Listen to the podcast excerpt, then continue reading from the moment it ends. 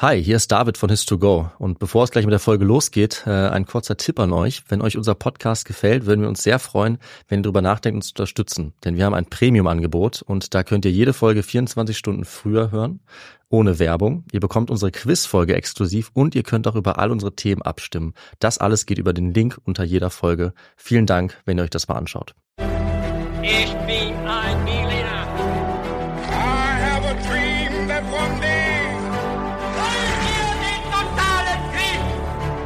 Niemand hat die Absicht, eine Mauer zu errichten.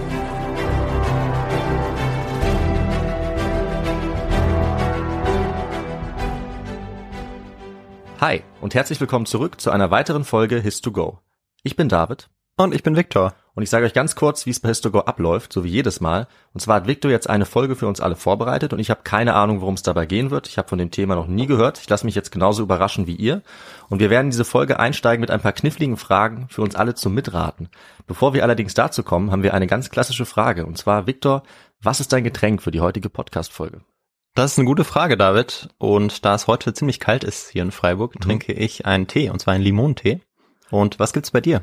Ich muss mich auch der Kälte anpassen, deswegen gibt es bei mir eine klassische heiße Schokolade. Sehr gut. Und wir kommen jetzt noch nicht zu den Fragen, sondern zuerst zu einem kleinen Intro. Am Nachmittag des 27. April 1937 marschierte ein großer Demonstrationszug für die Menschenrechte durch das Zentrum von Paris. Wie ein Lauffeuer verbreitete sich unter den Teilnehmern das Gerücht, jenseits der spanischen Grenze habe sich etwas Schreckliches ereignet. Möglicherweise hatte einer der Demonstranten am selben Nachmittag eine Sendung von Radio Bilbao gehört, in der der baskische Präsident José Antonio Aguirre die Welt von einer Gräueltat in Kenntnis setzte, die ganze 24 Stunden zuvor auf baskischem Boden verübt worden war. Deutsche Flieger im Dienst der spanischen Aufständischen haben Guernica bombardiert und die historische Stadt, die von den Basken so sehr verehrt wird, niedergebrannt. Es war ihr Ziel, uns am sensibelsten Punkt unserer patriotischen Empfindung zu verletzen und einmal mehr deutlich zu machen, was Euskadi, der baskische Name für das Baskenland, von denjenigen zu erwarten hat, die nicht zögern, uns zu vernichten, einschließlich jenes Heiligtums, in dem die Jahrhunderte unserer Freiheit und Demokratie festgehalten sind. Und jetzt hast du wahrscheinlich auch schon eine erste Idee, worum es gehen wird. Es geht äh, um den spanischen Bürgerkrieg und um die Bombardierung von Guernica durch die Legion Condor vom äh, von Nazi-Deutschland. Genau, du hast zwei von drei Themen äh, schon richtig Mhm. getroffen. Wir schauen, was das dritte Thema. Zurück zur Geschichte, besser gesagt zu den Fragen, David. Die erste Frage lautet: Was stellt das Freiheitssymbol der Basken in Guernica dar? Ist das eine Eiche? Ist das ein Adler? Oder ist das ein Stier? Ähm, da ich unter anderem auch ein Bild kenne, auf dem ein Stier zu sehen ist, würde ich jetzt auf den Stier tippen. Mhm. Dann kommen wir zur nächsten Frage. Wie groß ist das Ölgemälde Guernica von Picasso? Das ist das Bild, was ich meinte. Sind das 17 Quadratmeter, 27 Quadratmeter oder 37 Quadratmeter? Also was man auf jeden Fall schon sieht, ist, dass es sehr groß ist. Ja, und äh, wenn ich mich nicht täusche, habe ich das Bild tatsächlich auch schon gesehen. Mhm. Also das Original, glaube ich sogar. Ähm, ich habe aber keine Ahnung, wie groß es ist. Ähm, groß, ja. Dann ähm, sage ich einfach mal sehr groß. Ich nehme mal ähm, Die 37 Quadratmeter, das war die Antwort mit dem, mit dem höchsten Maß. Ja. Nee, ich nehme die Mitte. Ich okay, die B. Mitte, die 27. Ja. Okay. Und wo hing bis zum Februar 2021 für über 30 Jahre eine riesige Kopie des Gemäldes, eine Tapisserie? War das A im Sitzungssaal des Senats der Vereinigten Staaten?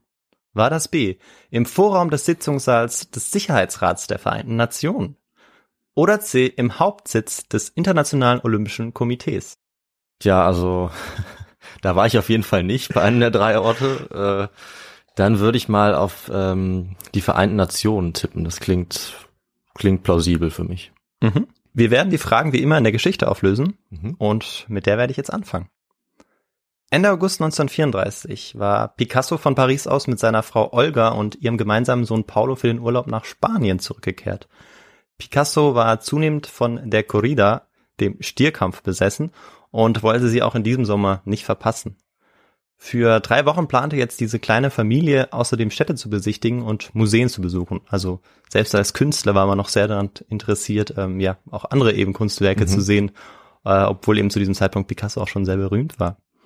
Doch Picassos ganze Aufmerksamkeit galt dem befreundeten Schauspiel des Stierkampfs eigentlich und Du hast ja auch schon betont, die Bedeutung des Stiers ist in diesem Gemälde äh, auch sehr wichtig und ja. ja, daran können wir auch schon sehen, woher dieses Interesse auch für den Stier kommt und woher dieses Motiv auch des Stiers kommt. In San Sebastian, der ersten Station seiner Reise, wurde er zur Eröffnungsveranstaltung eines kulturellen und kulinarischen Clubs eingeladen. San Sebastian war damals eine wichtige Stadt für wohlhabende spanische Adlige und stand im Gegensatz zu den Metropolen im Süden für kosmopolitischen Schick. Der Künstler, der bereits zu diesem Zeitpunkt eben sehr berühmt war, nahm die Einladung dankend an und traf dann dort auch viele Künstlerfreunde im Club, der sich in unmittelbarer Nähe zum baskischen Hafen befand. Gegen Mittag traf die dreiköpfige Familie ein und man setzte sich gemeinsam mit Freunden von Picasso an einen Tisch, um entspannt Mittag zu essen. Und als sie gerade beim Nachtisch waren, setzte sich ein Mann namens Antonio Primo de Rivera zu ihnen. Der Sohn des Generals und Diktators Miguel Primo de Rivera, der Spanien von 1923 bis 1930 regiert hatte. Und etwa vor einem Jahr hatte er erst die faschistische Partei der Falange gegründet. Picasso war nicht sonderlich über seine Anwesenheit überrascht gewesen, da er wusste, dass die Eröffnung des Clubs viele Nationalisten anzog, aber er wollte unbedingt wieder seine spanischen Künstlerfreunde treffen.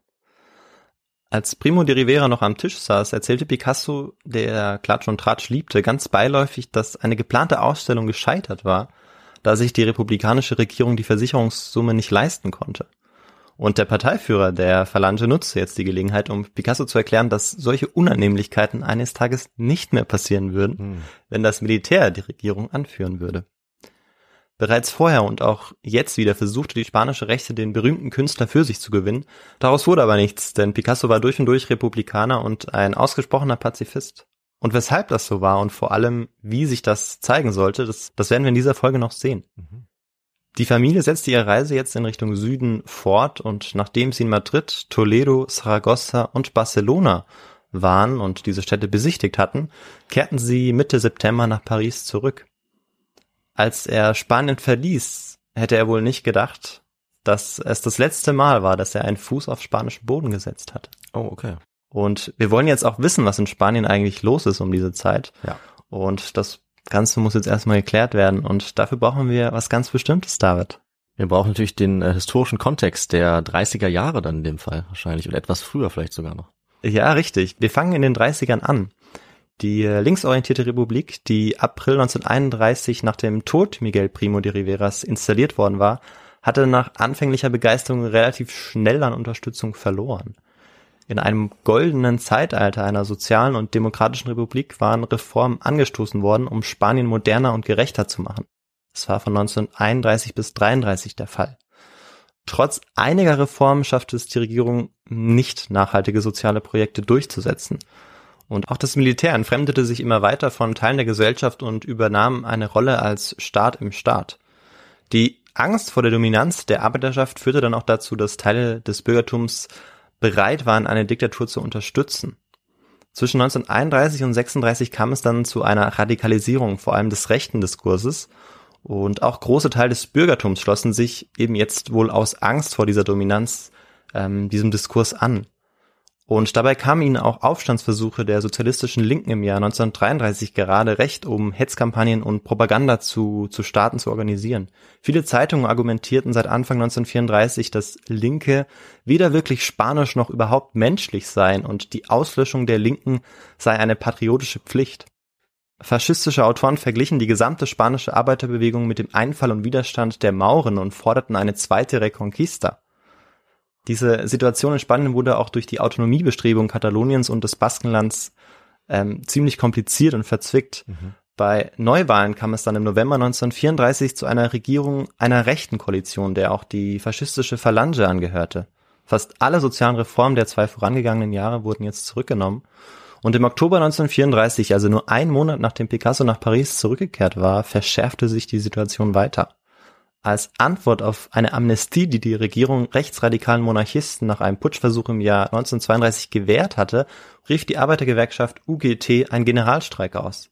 Zeitgleich versuchte man in Barcelona ein unabhängiges Katalonien auszurufen. Die Regierung antwortete mit Massenverhaftungen auf diese unzufriedene Bevölkerung. Als sich die Situation nicht besserte, zettelten stellvertretend für eine immer radikalere Linke die Bergarbeiter von Asturien in eben diesem Oktober 1934 einen Aufstand an. Doch der Aufstand, der praktisch auch auf alle anderen größeren Städte überging, ähm, wurde schließlich brutal niedergeschlagen. Und David, kannst du dir vorstellen, wer dort zum ersten Mal zum Vorschein trat? Das äh, wird wahrscheinlich dann der zukünftige Diktator gewesen sein, Francisco Franco. Genau, das ist richtig, ja, so war es. Der war zu diesem Zeitpunkt General Mhm. äh, und hatte das Oberkommando inne. Und er war eigentlich bisher relativ moderat gewesen und hatte jetzt aber dann tatsächlich sein wahres Gesicht gezeigt, wie man dann äh, ja noch später herausfinden sollte, und brutal zugeschlagen. Ähm, das bedeutet aber für ihn, dass er bei der Rechten viele Stimmen auch gewinnen konnte. Und ja, bei diesem, bei dieser Niederschlagung starben 4000 Menschen, 78 Prozent davon waren Zivilisten, 40.000 wurden gefangen genommen, also das war ähm, ja eine sehr große Aktion. Und diese Niederschlagung dieses Aufstands war ein erster Vorgeschmack dann auch auf das, was noch folgen würde. Nachdem bereits zwei rechte Koalitionsregierungen gescheitert waren, weil konservative und faschistische Positionen sich doch nicht so recht vereinen ließen, auch innerhalb einer größeren Rechten, ähm, und es auch zu internen Quälereien gekommen war, kam es im Februar 1936 zu einer erneuten Wahl. Dieses Mal schlossen sich die linken Parteien zu einem Bündnis gegen die Rechten an. Es standen sich nicht mehr zwei Oppositionen eigentlich gegenüber, sondern eher zwei komplett verfeindete Lager, kann man sagen. Liberale Katalanisten, Sozialisten, Stalinisten, Republikaner und baskische Nationalisten gehörten zum linken Flügel. Ja. Und Faschisten, die katholische Rechte und Monarchisten schlossen sich zu einem rechten Flügel zusammen. Dazwischen standen noch die Parteien der Mitte, die hatten aber eigentlich fast keine Bedeutung mehr. Und am 16. Februar 1936 stand dann der Sieger fest. Der linke Flügel, die Volksfront, hatte sich tatsächlich durchgesetzt. Ganz knapp. Und ja, vielleicht weißt du es auch, ähm, aber was meinst du, äh, geschah jetzt David? Infolge dieser Wahl dann auch. Ja, ähm, also wenn ich mich richtig erinnere, war ähm, natürlich da, du hast ja gesagt, die Wahl wurde knapp gewonnen, Mhm. war die Stimmung so aufgeheizt, die Ja. Fronten so verhärtet, dass äh, die rechte Seite das nicht geduldet hat. Andersrum hätte es natürlich genauso sein können, dass auch die Linke das nicht geduldet hätte. Letzten Endes ähm, kam es zu einem Bürgerkrieg, äh, den dann eben Franco als General angeführt hat, indem er mit der Armee dann, ähm, glaube ich, in Spanien gelandet ist, von außerhalb. Ja, ja, richtig. Also äh, du hast schon sehr genau beschrieben, äh, zu was es dann geführt hat. Also es ist eben keineswegs so, dass, äh, obwohl jetzt die Linke an der Macht war, aber eben natürlich auch die radikalere Linke, dass es dann irgendwie sich bessern würde. Und äh, im Anschluss an die Wahl kam es dann zu Streikaktivitäten und Straßenkämpfen zwischen Extremisten. Das war sozusagen das- das Vorspiel dann zu dem, was, wie du es beschrieben hast, äh, noch kommen sollte. Und ähm, die wurden jetzt zunächst noch von bewaffneten Ordnungskräften ja versucht im Zaum zu halten, aber das, das funktionierte einfach nicht. Und äh, die faschistische Phalange übte jetzt auch gezielt Terror aus, gegen den die Regierung auch einfach machtlos war. Und am 18. Juli brach dann äh, tatsächlich der spanische Bürgerkrieg aus. Antidemokratische und antikommunistische Generäle hatten sich vereinigt zum Ziel, die republikanische Regierung zu stürzen. Und am Anfang schützen sie sich dabei vor allem auf spanische Kolonialtruppen. Und du hast recht, sie kamen von, von außerhalb. Ähm, sie hatten vor allem auch erst äh, viele Inseln sozusagen erstmal für sich gewonnen. Ja. Und ähm, bevor sie dann eben tatsächlich auch das Festland dann angriffen und vor allem das große Ziel Madrid ansteuerten. Und im September 1936, also nicht unmittelbar, äh, nachdem der Bürgerkrieg ausgebrochen war, wurde dann Franco der Führer des Lagers der Putschisten, auch nachdem andere Führer bereits gestorben waren, beziehungsweise er sich dann auch durchsetzen konnte. Und wir springen jetzt zu unserem Protagonisten Picasso, Mhm. äh, der zu diesem Zeitpunkt, äh, als der spanische Bürgerkrieg ausgebrochen war, sich auch wieder in Paris befand. In Zeitungen hat er jetzt die traurigen Ereignisse verfolgt, die sich in Spanien abspielten. Und obwohl er im Exil lebte, nahm äh, ihn die Situation schon ziemlich mit. Aber auch zu Hause drohte ein ganz eigener privater Krieg auszubrechen. Olga, seine Frau, hatte nämlich erfahren, dass Pablo Picasso eine heimliche Affäre mit einer anderen sehr jungen Frau hatte. Und ja, damit kannst du dir vorstellen, wie sie das vielleicht erfahren hat. Ähm, wahrscheinlich, nee, weiß ich nicht, vielleicht aus der Zeitung oder so? Oder Nee, sie hat es erfahren. Äh, tatsächlich ist diese Frage nicht so leicht zu beantworten, weil seine Geliebte schwanger wurde. oh, okay. Ja, dann ist es natürlich schwer, wird es irgendwann schwer, das äh, ja zu verbergen. Ja. Und Pablo und Olga dachten dann tatsächlich über die Scheidung nach, vor allem Olga war dahinter, seine Frau. Doch der Künstler lehnte schnell ab, als er darüber unterrichtet wurde, dass er nach französischem Recht alles, was er besaß, 50-50 mit seiner Frau hätte teilen müssen. Mhm. Und da sein größter Besitz zu diesem Zeitpunkt schon seine Kunstwerke waren, die ähm, ja einfach hohen Wert hatten, ähm, war das für ihn klar, dass er das, dass er seine Kunstwerke nicht einfach aufgeben würde. Ja. Und ähm, ja, eine, eine Scheidung kam dann nicht in Frage. Und das konnte er dann entscheiden, also ob sie sich scheiden lassen oder nicht. Das lag Zu diesem ihm. Zeitpunkt war es so, dass beide ähm, hätten zustimmen müssen, Ja. weil ähm, Ja. es ja auch keinen gewaltsamen Übergriff gab von Picasso Mhm. und so weiter. Und es Okay. hätten beide eben der Scheidung zustimmen müssen, soweit ich informiert bin. Also. 1937 brachte seine Geliebte dann das Kind, eine Tochter, auf die Welt, was ihn aber nicht davon abhalten sollte, noch im selben Jahr die französische Fotografin Dora Maar zur Geliebten zu nehmen. Sie wurde ab den 1940er Jahren seine ständige Begleiterin und im Entstehungsprozess von Guernica war sie auch eine ganz wichtige Protagonistin. Die familiäre Konstellation, die sich äh, aus seinem umtriebigen Liebesleben ergaben, belasteten ihn ziemlich schwer, so dass er insbesondere das Jahr 1935 später als eine Krise in seinem Leben und Schaffen bezeichnen sollte. Mhm. Wobei ähm, man ihm ja eigentlich nicht frei von Schuld sprechen kann. Äh, Für eher das, was da passiert wahrscheinlich, ist. ne? Also das hat er sich ja wohl auch selber eingebrockt. Ja, genau, so kann man das auf jeden Fall sehen. Und ja, das Ende dieser, dieser Schaffenskrise deutet sich dann aber an, als Vertreter der republikanischen Regierung Spaniens an seine Tür klopfen. Und sie beten ihn jetzt darum, zur Pariser Weltausstellung ein monumentales Gemälde zu erschaffen. Die Spanische Republik, die sich in einem Bürgerkrieg befand, brauchte dringend die aktive Unterstützung des wohl bereits zu diesem Zeitpunkt berühmtesten Künstlers der Welt. Mhm. Die Würde der Spanischen Republik sollte der ganzen Welt gezeigt werden. Das Gewicht der Kultur sollte betont werden und das Ganze eben im Angesicht der tödlichen Bedrohung. Und na, weißt du, was eine Weltausstellung ist? Oder wie, wie sowas abläuft vielleicht? Ja, es hat zu dem Zeitpunkt schon eine relativ lange Geschichte. Also so genau weiß ich es nicht, aber es ist typisch, dass es in großen Hauptstädten, glaube ich, normalerweise im, immer gemacht wurde. Ähm, und wirklich ein Event war, das fast, also heute kennen wir es nicht mehr, aber vielleicht vergleichbar ist mit einem großen Sportereignis oder so. Also wo die berühmtesten Künstler, Schaustellerinnen und Schausteller kamen und eben auch natürlich, was auch das Nationale angeht, eben ihr, ihr Land vertreten haben, ihre Kunst oder sowas und einfach ein Riesenereignis, was natürlich finanziell, was politisch total wichtig war. Und das hatte ich alles dann konzentriert, in diesem Fall dann in Paris. Ja. Ja, du, du hast völlig recht, um nochmal die Bedeutung vielleicht hervorzuheben. Also im Jahr 1889 ist auch äh, der Eiffelturm im Kontext der Hm. Weltausstellung äh, ja, präsentiert Ah worden. ja. Also das wirklich die Ausmaße waren sehr groß von, von, von diesen Weltausstellungen. Und es war so, dass eben ja die halbe Welt eigentlich dort zusammenkam, um Kunstwerke ihrer besten Künstler noch vorzuzeigen. Und 1937 nahmen 44 Länder teil. Und es ist auch ganz spannend zu sehen, dass äh, die Pavillons vor allem der, der Deutschen, des nationalsozialistischen Deutschlands und der äh, Sowjetunion sich gegenüberstanden und mit die größten waren. Okay. Und zum Beispiel dem spanischen Pavillon von außen gesehen die, die Show auch stahlen. Mhm. Also in diesem Kontext wäre es sicher auch nochmal ganz interessant, sich äh, das nochmal näher anzuschauen. die Weltausstellung, ja, das ist ein Die Weltausstellung, ja. Thema. Und äh, vor allem im Kontext jetzt auch dieser, dieser Differenzen. Ja, ja. Äh, vielleicht gibt es ja mal irgendwann eine Folge zu. Mal Ich schauen. äh, ich werde am Ende noch mal was dazu sagen, dass es auf jeden Fall äh, einige Überschneidungen gibt ähm, zu einer Geschichte, die ich plane. Ja, äh, aber schön. dazu dann nachher vielleicht mehr. Ja, gerne. Und dieser Auftrag, der mir jetzt angeboten äh, wurde, der bot ihm jetzt wirklich die Gelegenheit, seine Ansichten in die Praxis umzusetzen. Picasso hatte zwar auf Bitten der republikanischen Regierung das Amt des Direktors über das bedeutende Kunstmuseum Prado in Madrid in Abwesenheit übernommen, aber seine Kunst war bis dahin eigentlich nicht unbedingt politisch gewesen. Und inzwischen habe ich ja ja mindestens zweimal oder sogar noch häufiger angedeutet, dass Picasso das Regime, das äh, die rechtsgerichteten Putschisten unter General Francisco Franco aufbauen wollten, ablehnte. Doch woher kommt das, wollen wir uns jetzt noch kurz anschauen und dafür werfen wir einen kurzen Blick in seine Biografie. Super. Pablo Picasso wurde 1881 in Malaga geboren. Sein Vater war freischaffender Maler und Lehrer an einer Kunstgewerbeschule. Und über seine Mutter wissen wir nur, dass Pablo Picasso großen Respekt vor ihrer starken Persönlichkeit hatte. Picasso berichtet später, dass seine Mutter ihm als Kind gesagt habe, wenn du ein Soldat bist, wirst du General werden. Wenn du ein Mönch bist, wirst du Papst werden. Und Picasso ergänzte dann, stattdessen war ich Maler und wurde Picasso.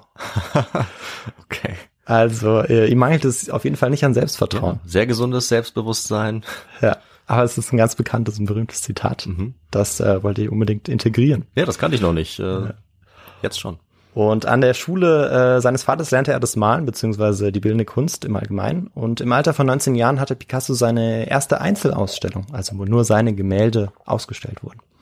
Die Kritik der Besucherin fiel gedämpft aus. Also man war jetzt, man war jetzt nicht von Anfang an überzeugt Mhm. von der Art, wie Picasso ähm, malte.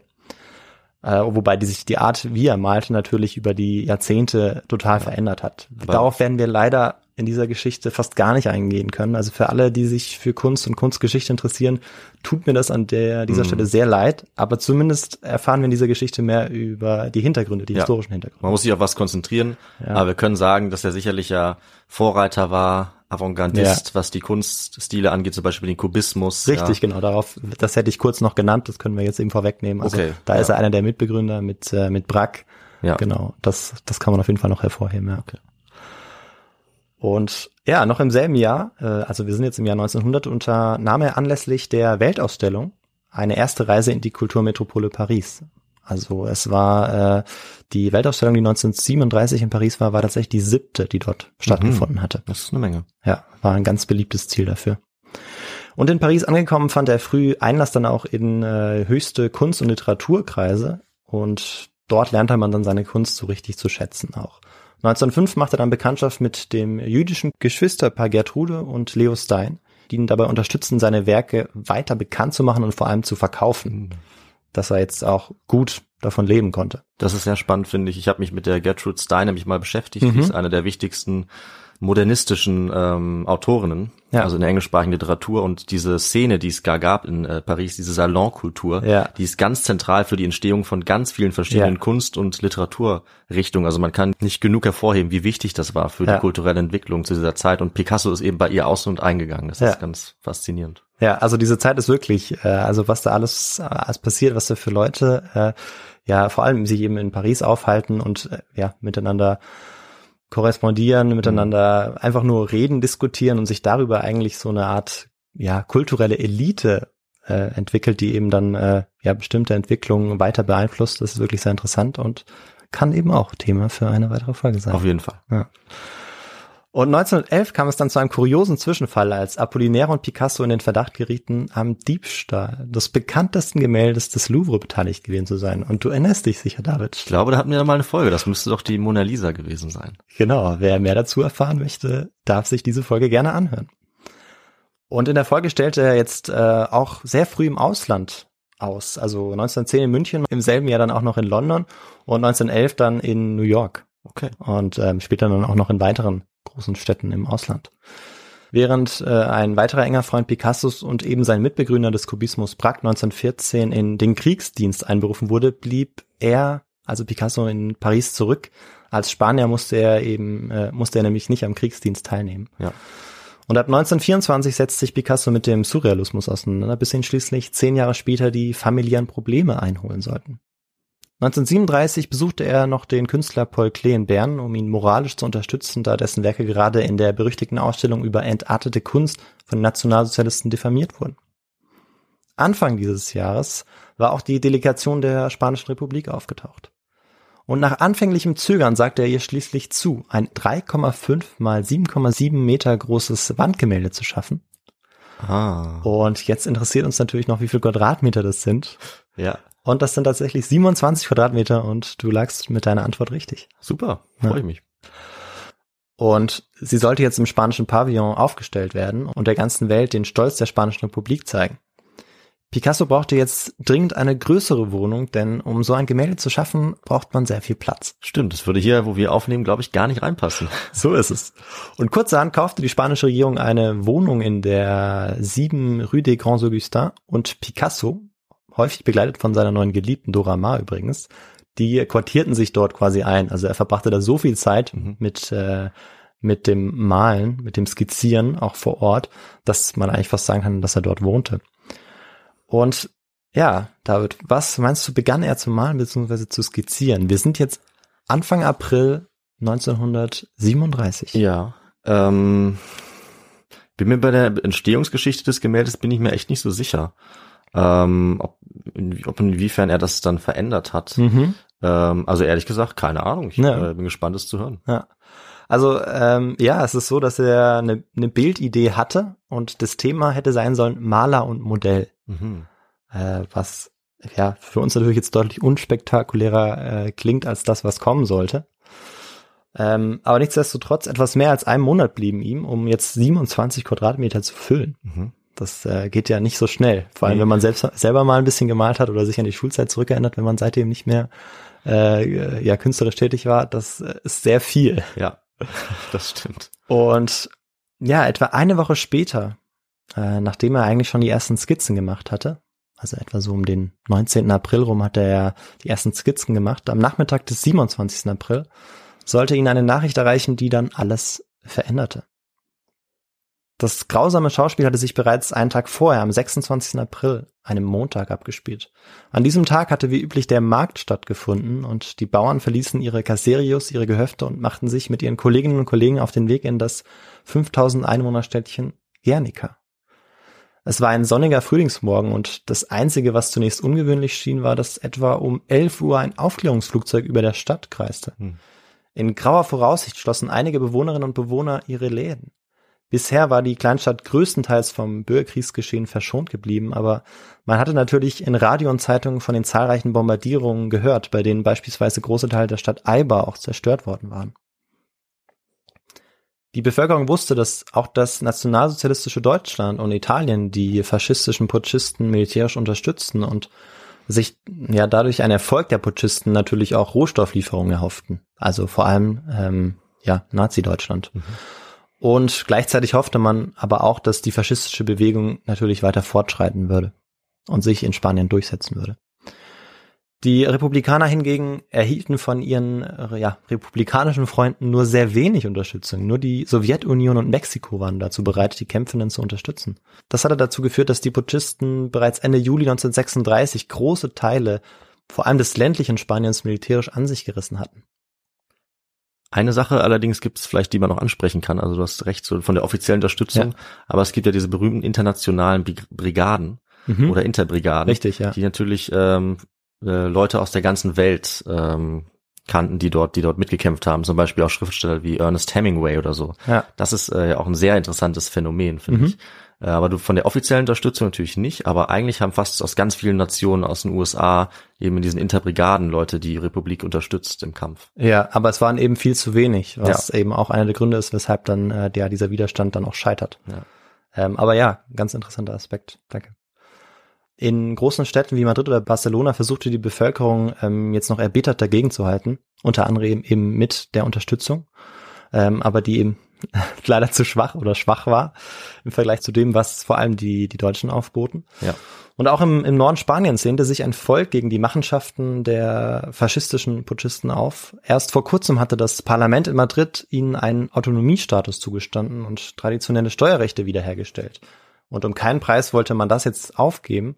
Und du weißt wahrscheinlich, von welchem Volk und welcher Region ich spreche, David, oder? Ähm, das müssten äh, dann die Katalanen um Barcelona sein. Nein, das sind in diesem Fall die Basken. Ah, Mist. Genau. Also nicht die gesamte Region des Baskenlands, wie wir es vielleicht heute auf Karten von, äh, von Spanien eingezeichnet sehen können, sondern vor allem die nördlichsten, an der Küste gelegenen Provinzen. Die ähm, versuchten jetzt noch, auch äh, Santander und Bilbao liegen dort als Städte, die versuchten da jetzt noch Widerstand zu leisten. Ja. Und um einen Zwei-Fronten-Krieg zu vermeiden, entschied Franco, die nationalistischen Militärkräfte in den Norden zu schicken, um vor allem diese beiden Städte jetzt zu Fall zu bringen. Und gegen 15 Uhr überflog ein weiteres Aufklärungsflugzeug in geringer Höhe das Stadtzentrum Gernikas. Doch in Gernika war eigentlich die Verwunderung größer als äh, die Sorge, dass jetzt was passieren würde. Und kurz nach 16 Uhr hörte man dann die dröhnenden Motoren einer Flugzeugstaffel. Die Beobachterposten auf dem Dach eines Klosters im Zentrum läuteten unverzüglich zur Warnung die Glocken. Aber das Glockenläuten war im Bürgerkrieg schon öfter geschehen, auch in Gernika, ohne dass etwas passiert wäre, so dass man weiterhin nicht so recht wusste, was auf einen zukam. Doch kurz darauf erschien die Silhouette eines einzelnen Bombenflugzeugs am Himmel. Wenig später waren es ein halbes Dutzend. Als die ersten Bomben auf die schutzlose Kleinstadt fielen, liefen die Menschen in Panik in die Schutzkeller, bevor das Inferno begann. Begleitet von Jagd- und Erdkampfflugzeugen verwandelten 31 Bomber die Stadt in ein apokalyptisches Flammenmeer. Drei Stunden lang wurde in immer neuen Wellen anrollend Splitter und Brandbomben abgeworfen, die eine Temperatur von 2500 Grad entwickeln können. Während Felder oder Hügel zu fliehen versuchte, wurde aus der Luft mit Maschinengewehren angegriffen.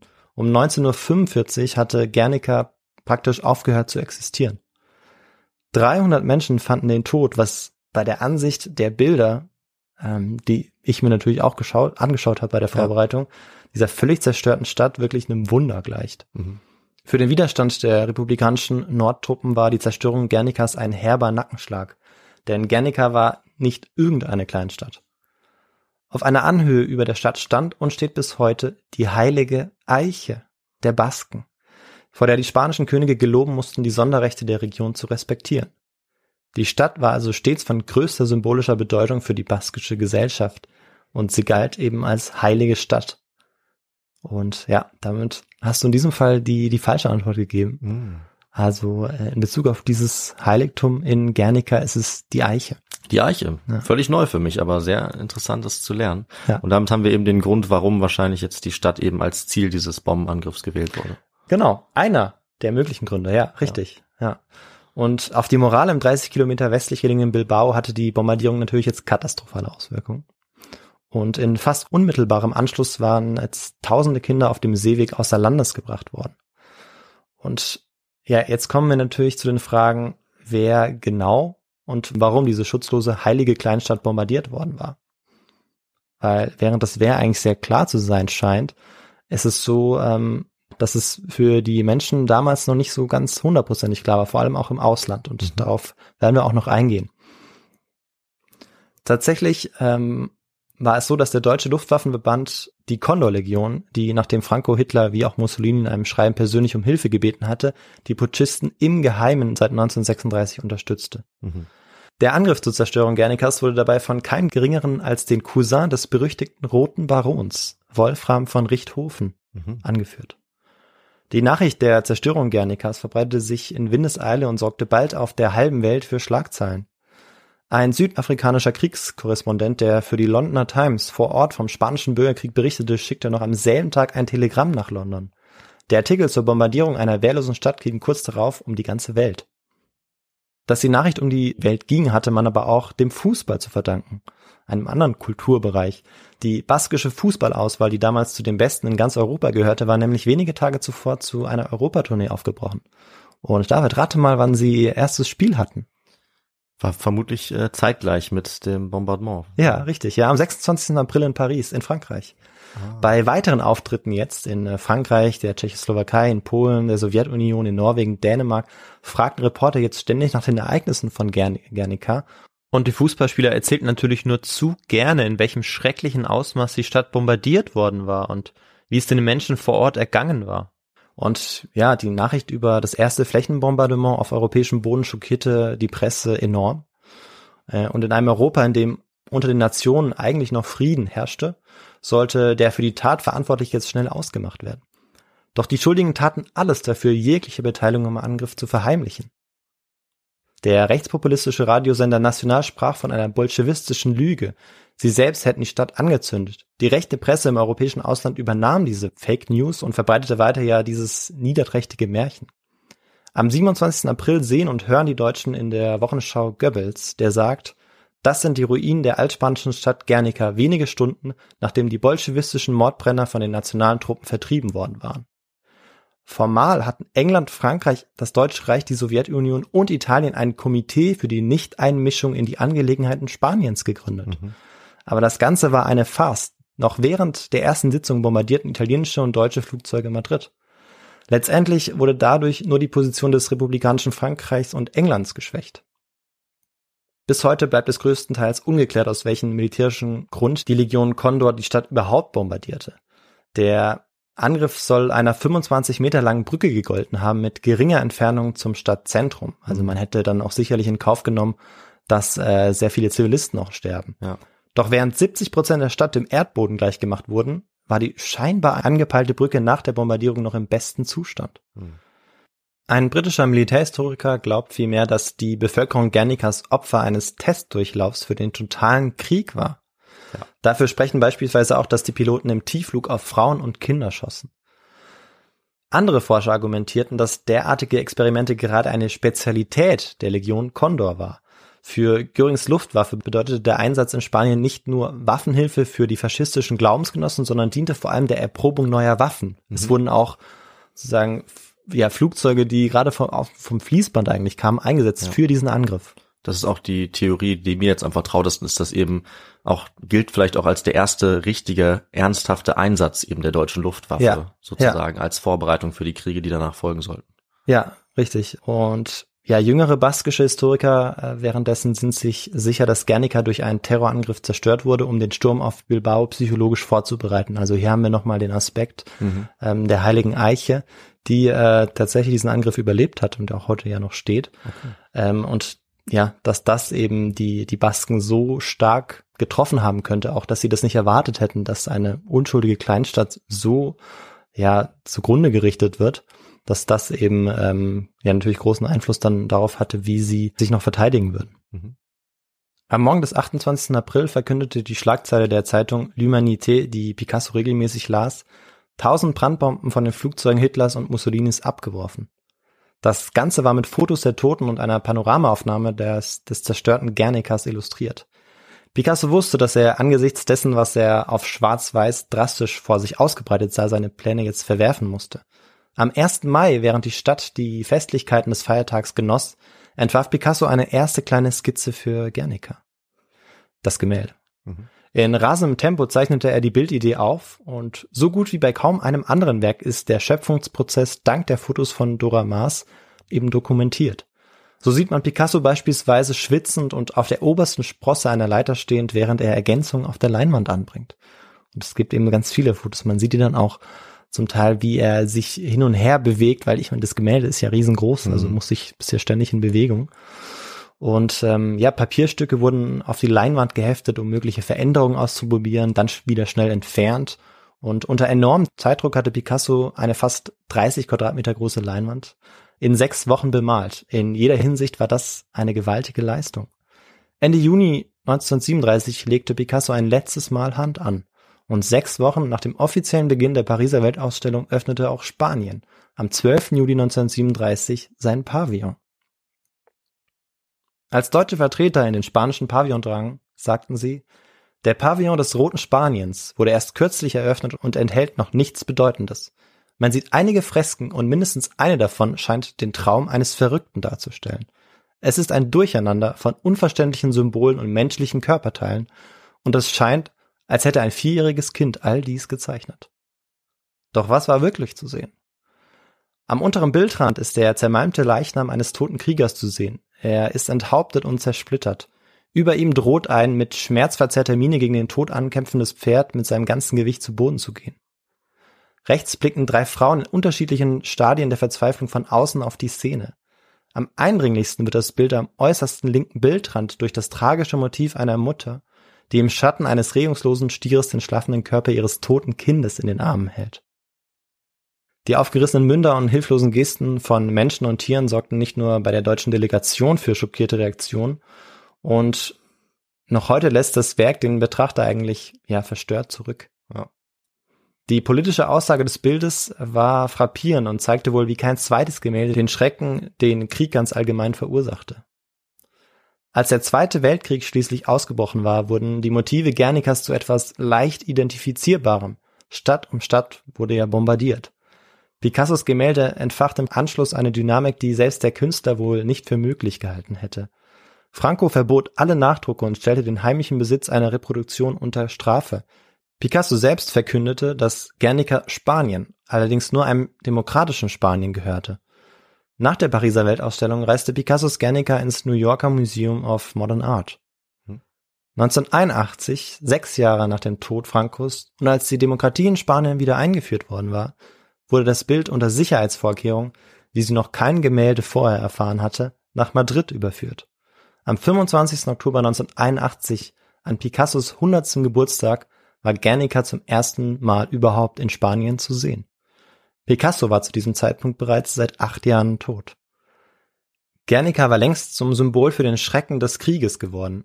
Als Wandteppich schmückte eine große Guernica-Kopie seit 1991 den Eingangsbereich, den Vorraum des UN-Sicherheitsrates. Und damit hast du auch diese Frage richtig beantwortet, beziehungsweise du hast jetzt zwei von drei Fragen richtig beantwortet. Das äh, schon mehr als ich gehofft hatte. Ja, das bei diesen Fragen sehr gut, finde ich. Mhm. Ja, und dieses Gemälde warnte die Nation jetzt eindrücklich vor den Folgen jedes Krieges, Ja. eigentlich. Und ähm, es ist auch so, wenn man in diesen ja, Saal gegangen ist, bis zum Februar 2021, dass man dann auch immer an diesem Gemälde vorbei musste. Also Vorraum klingt erstmal so, als Hm. sei es irgendwie nicht so, nicht so groß oder als müsste man da nicht unbedingt vorbei oder würde es nicht sehen. Aber da musste wirklich jeder immer vorbei an diesem Gemälde. Ja, das war auch der Gedanke tatsächlich, warum ich mich für die Antwortoption entschieden Mhm. habe, weil ich dachte, es macht eben Sinn für die Ja, United richtig. Nations so etwas als Symbol zu haben, Ja. als, als Mahnmal ja fast schon. Richtig. Und ja, hoffentlich nicht bezeichnend ist, ähm, dass 2021 der Stifter Nelson Rockefeller den Wandteppich zurückforderte, Hm. beziehungsweise er dann auch seit Februar 2021 nicht mehr an der Wand hängt und seitdem ist diese Wand auch karg, leer. Und ja, hoffen wir, dass das kein schlechtes Omen ist. Okay. Ui. Heute ist das Ölgemälde im Museo Nacional Reina Sofia in Madrid zu sehen. In Spanien sind während dem Bürgerkrieg 1936 bis 1939 etwa eine halbe Million Menschen gestorben. Zum 60. Jahrestag 1997 hat der Bundespräsident Roman Herzog im Namen der Deutschen um Vergebung für den verbrecherischen Angriff gebeten. Zum Verhältnis zwischen Kunst bzw. Kultur und Politik sagte Picasso nach den schrecklichen Ereignissen 1937 noch am Ende dieses Jahres, es ist mein Wunsch, Sie daran zu erinnern, dass ich stets davon überzeugt war und noch immer davon überzeugt bin, dass ein Künstler, der mit geistigen Werten lebt und umgeht, angesichts eines Konflikts, in dem die höchsten Werte der Humanität und Zivilisation auf dem Spiel stehen, sich nicht gleichgültig verhalten kann. Nach dieser Geschichte kann man in einem ausführlichen Fazit sicherlich viele Punkte nochmal aufzählen und erwähnen. Äh, aber für mich zeigt dieses Zitat von Picasso eben sehr gut, wie einflussreich Menschen sein können, auch ohne Gewalt auszuüben. Mhm. Und ich bin auch der Meinung, dass die Kultur und damit äh, meine ich übrigens auch insbesondere den Sport wie Fußball, wie wir es auch in dieser Geschichte ja gehört haben, sich davon trennen sollten, kategorisch unpolitisch sein zu wollen. Vor allem, wenn es darum geht, die Werte zu verteidigen, die ihre freie und internationale Ausübung überhaupt erst möglich machen. Und das ist auch das Ende meiner Geschichte. Okay, also wir enden mit einem persönlichen Statement. Ja. Ich glaube, das ist sogar ein Novum hier bei His2Go. Äh, dann sage ich vielen Dank für ähm, diese Geschichte.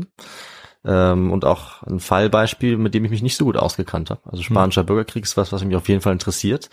Ähm, aber diese genauen Details zu erfahren, auch aus der Sicht ähm, von Picasso ein bisschen mitzuerleben, das Mhm. fand ich sehr spannend. Ähm, und jetzt überlege ich mir gerade, was meine nächste Folge werden soll. Denn eigentlich war mein Plan, als nächstes eine Folge zu machen, äh, die von der Fotografie handelt. Ah, Und zwar von einem ganz berühmten Fotografen, der den spanischen Bürgerkrieg so dokumentiert hat wie niemand anderes eigentlich, außer Ja. vielleicht seine Freundin. möchtest du mir seinen Namen verraten? Der heißt äh, Robert Kappa. Okay. Und seine Freundin heißt Gerda Taro oder hieß, sie sind beide Ja. tot. Und äh, ich denke, dann muss ich mir überlegen, ob ich jetzt sozusagen eine so ähnliche Folge haben will oder ob ich die dann eben noch ein bisschen äh, nach hinten verschiebe.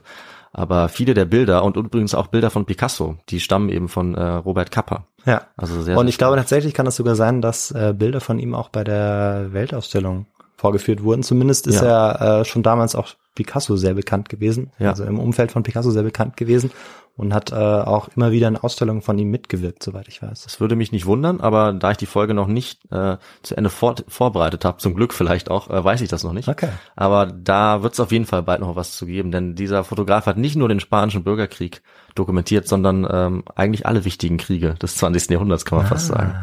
Oder viele zumindest. Ja, ja, Also, schade, aber ähm, wir können das ja, wenn wir noch ein paar Folgen vielleicht darüber schlafen, das dann nochmal Ja. irgendwann, Wir du das dann nochmal irgendwann wir aufgreifen. schließen da was an auf jeden Fall. Und der spanische Bürgerkrieg, der, äh, den können wir dann auf jeden Fall noch weiter besprechen. Vielleicht dann auch, wie er zu Ende geht oder eben noch diese Rolle der Interbrigaden, die ich persönlich sehr spannend finde. Ja.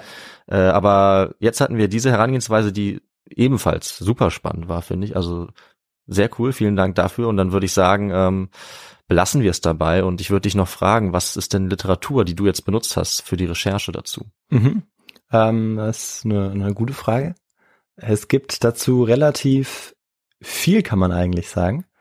Ähm, die Geschichte wird oft nicht so in dem Rahmen zugespitzt, wie ich das jetzt ähm, vorbereitet habe für meine Folge. Mhm. Für mich das wichtig war, zu versuchen, ähm, sozusagen die Kunst historisch einzubetten. Ich stelle jetzt nur eins vor, die anderen kommen dann die Folgenbeschreibung. Und das heißt Guernica, Biografie eines Bildes und ist von ähm, Gies van Hensbergen. Ja, das klingt sehr spannend auf jeden Fall, äh, diese Sichtweise, wo man, wir müssen uns ja wirklich jedes Mal entscheiden, welche Perspektive wir einnehmen, worauf wir uns konzentrieren, wie wir das Thema reduzieren. Äh, ich finde, das ist dir sehr gut gelungen. Und dann würde ich sagen, mache ich jetzt noch weiter mit dem Teil, äh, für den ich jetzt zuständig bin. Ja. Und das ist natürlich, wie man uns erreichen kann, wie man uns unterstützen kann, wenn euch diese Folge und andere Folgen gefallen haben. Da gibt's auf jeden Fall einmal die Möglichkeit, uns natürlich überall dort zu hören, wo Podcasts zu hören sind. Also ihr könnt uns bei Spotify, bei Apple Podcasts oder überall anders äh, unterstützen, indem ihr uns dort vielleicht folgt oder indem ihr uns zum Beispiel auch bewertet bei Apple Podcasts. Das hilft uns natürlich sehr. Dann könnt ihr uns auch bei den sozialen Medien folgen, bei Instagram oder Twitter. Da haben wir zum Beispiel auch Fotos dann zu solchen Folgen, bietet sich das sehr gut an. Ihr könnt natürlich unsere Webseite besuchen, einfach histogo.de. Dort könnt ihr äh, unsere Literatur sehen, dort könnt ihr unseren Fanshop zum Beispiel euch auch anschauen äh, und dort habt ihr auch die Möglichkeit, uns finanziell zu unterstützen. Das geht über einen Spendenlink und äh, auch hier wollen wir uns bedanken für die Leute, die das äh, getan haben, auch in den letzten Wochen und die sich dadurch natürlich auch in unserer Hall of Fame einen Platz verdient haben, wo wir die Namen verewigen der Leute, die unseren Podcast so finanziell auch möglich machen. Ähm, außerdem findet ihr uns zum Beispiel auch auf YouTube und ihr habt natürlich die Möglichkeit, uns eine Feedback-Mail zu schreiben an feedback.histogo at gmail.com. Darüber freuen wir uns auch immer sehr und das motiviert uns auch total, mit dem Podcast so weiterzumachen. Und ähm, das werde ich dann in zehn Tagen auch wieder tun, äh, mit einem Thema, was ich mir jetzt natürlich noch mal äh, ein bisschen überlegen muss, Mhm. ob ich äh, jetzt den Fotografen nehme oder vielleicht doch was anderes. Äh, also lasst euch überraschen. Und ich würde sagen, das Ergebnis erfahrt ihr dann in zehn Tagen, wenn wir ähm, wieder was Neues für euch haben. Bis dahin, bleibt gesund, macht es gut. Ciao. Tschüss.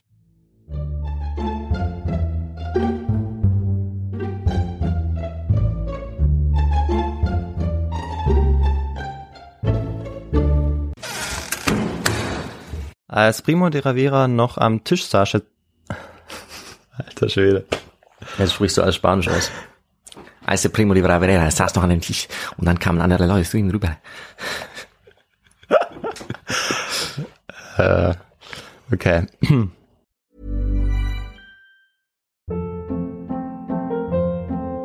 Hold up. What was that? Boring. No flavor. That was as bad as those leftovers you ate all week. Kiki Palmer here, and it's time to say hello to something fresh and guilt-free. Hello Fresh. Jazz up dinner with pecan-crusted chicken or garlic butter shrimp scampi. Now that's music to my mouth. Hello Fresh. Let's get this dinner party started. Discover all the delicious possibilities at hellofresh.com. Planning for your next trip? Elevate your travel style with Quince. Quince has all the jet setting essentials you'll want for your next getaway, like European linen, premium luggage options, buttery soft Italian leather bags, and so much more. And is all priced at 50 to 80% less than similar brands. Plus, Quince only works with factories that use safe and ethical manufacturing practices. Pack your bags with high-quality essentials you'll be wearing for vacations to come with Quince. Go to quince.com slash pack for free shipping and 365-day returns. Mom deserves the best, and there's no better place to shop for Mother's Day than Whole Foods Market. They're your destination for unbeatable savings, from premium gifts to show-stopping flowers and irresistible desserts. Start by saving 33% with Prime on all body care and candles. Then get a 15-stem bunch of tulips for just $9.99 each with Prime. Round out Mom's menu with festive rosé, irresistible berry chantilly cake, and more special treats. Come celebrate Mother's Day at Whole Foods Market